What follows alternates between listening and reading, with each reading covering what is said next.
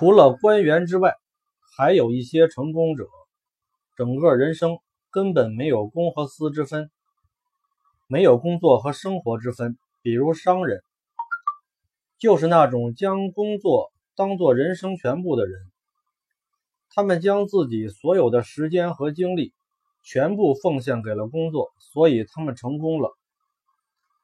还有那些科学家，古今中外，哪一个成功的科学家不是将科学研究当成了生命的全部？不是将所有时间和精力全部用在学术攻关上？才获得成功的，你去问一问那些围棋大师、象棋大师，他们每天下棋多少个小时？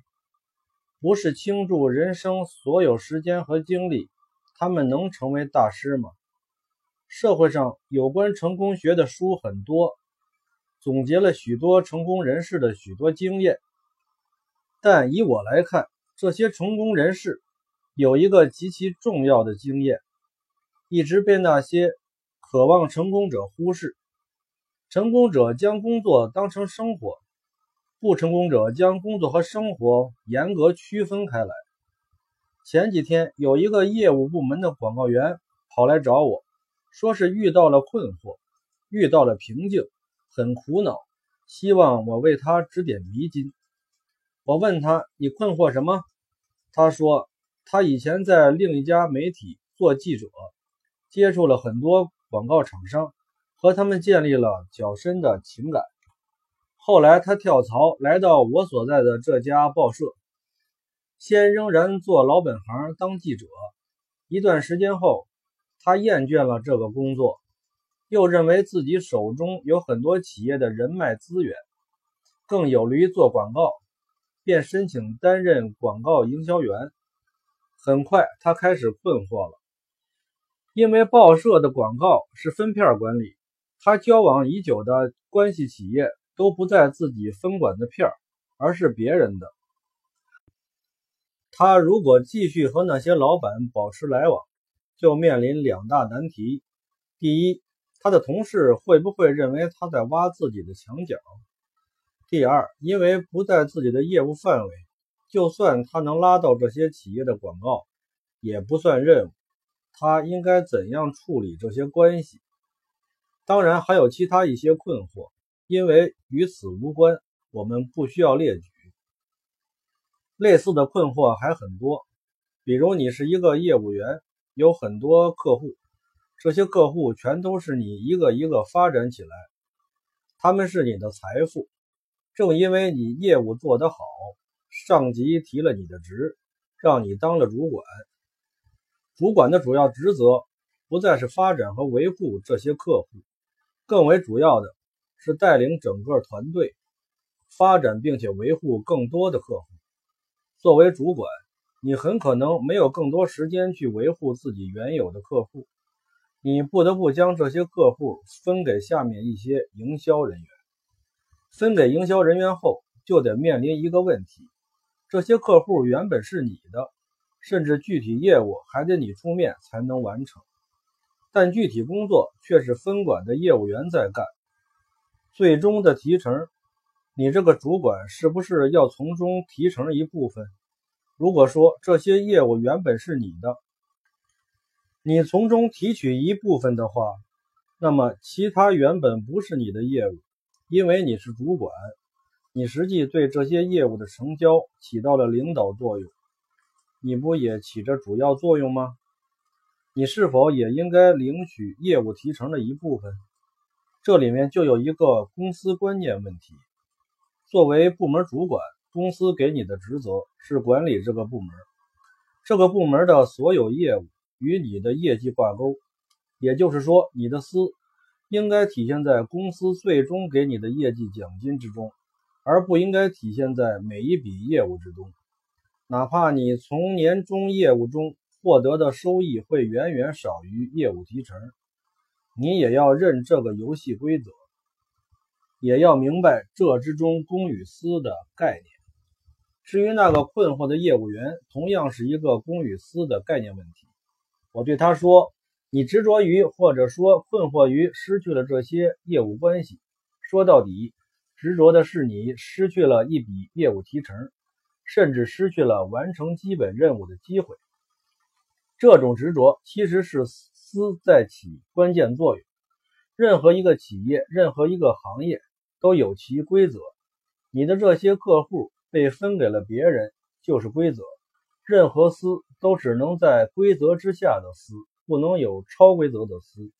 既然这些客户被分给了其他人，是在规则之下，你所要做的，第一，认同并且坚定地执行这种规则；第二，你仍然努力地维护和发展那些关系，甚至主动替分管这个片区的业务员发展这种关系。就算最终不算你的业务，不算你的任务，你也不计较。这样做，表面上看你吃亏了，你做了工作没有得到回报，这是对私产生了较大损害。但如果从另一个角度看，你损害了私，却成全了公，至少在两个方面你会赢得很多东西。第一，在你的同事中和上司中，你会赢得极佳的印象。你会成为同事和上司眼中可以完全信赖的人。第二，你在那些客户心目中留下了极好的印象，他们会帮你做宣传，有些客户甚至主动替你拓展业务关系。显然，仅从这件事儿来判断，你如果什么都不做，或者有意制造一些麻烦，你得到的是什么？是零，损人不利己。相反，你如果像我说的那样去做，从经济利益上说，你得到的仍然是零。可评估其他方面，你已经不再是零了。职场中永远有两种人：一种是只要加班就叫苦的人；一种是即使老板没有让加班，不论是在公司还是在家里，都在努力工作的人。前一种人总在抱怨工资少了，抱怨。加班多了，抱怨，似乎职场中所有一切都不能如他的意。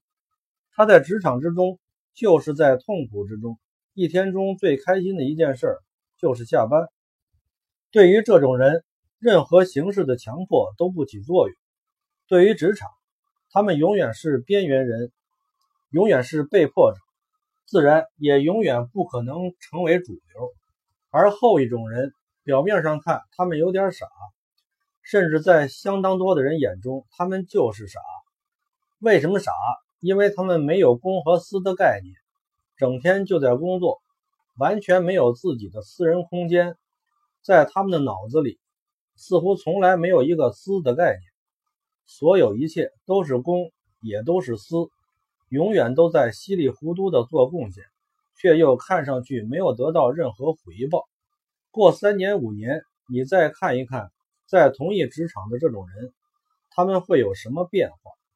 第一种人基本没有变化，一切按部就班，永远都在计较着工资为什么还不涨，永远都算计着这次升职自己有没有希望，永远在抱怨有一次机会原本属于自己，可惜在最后一刻或被潜规则了，或被错过了。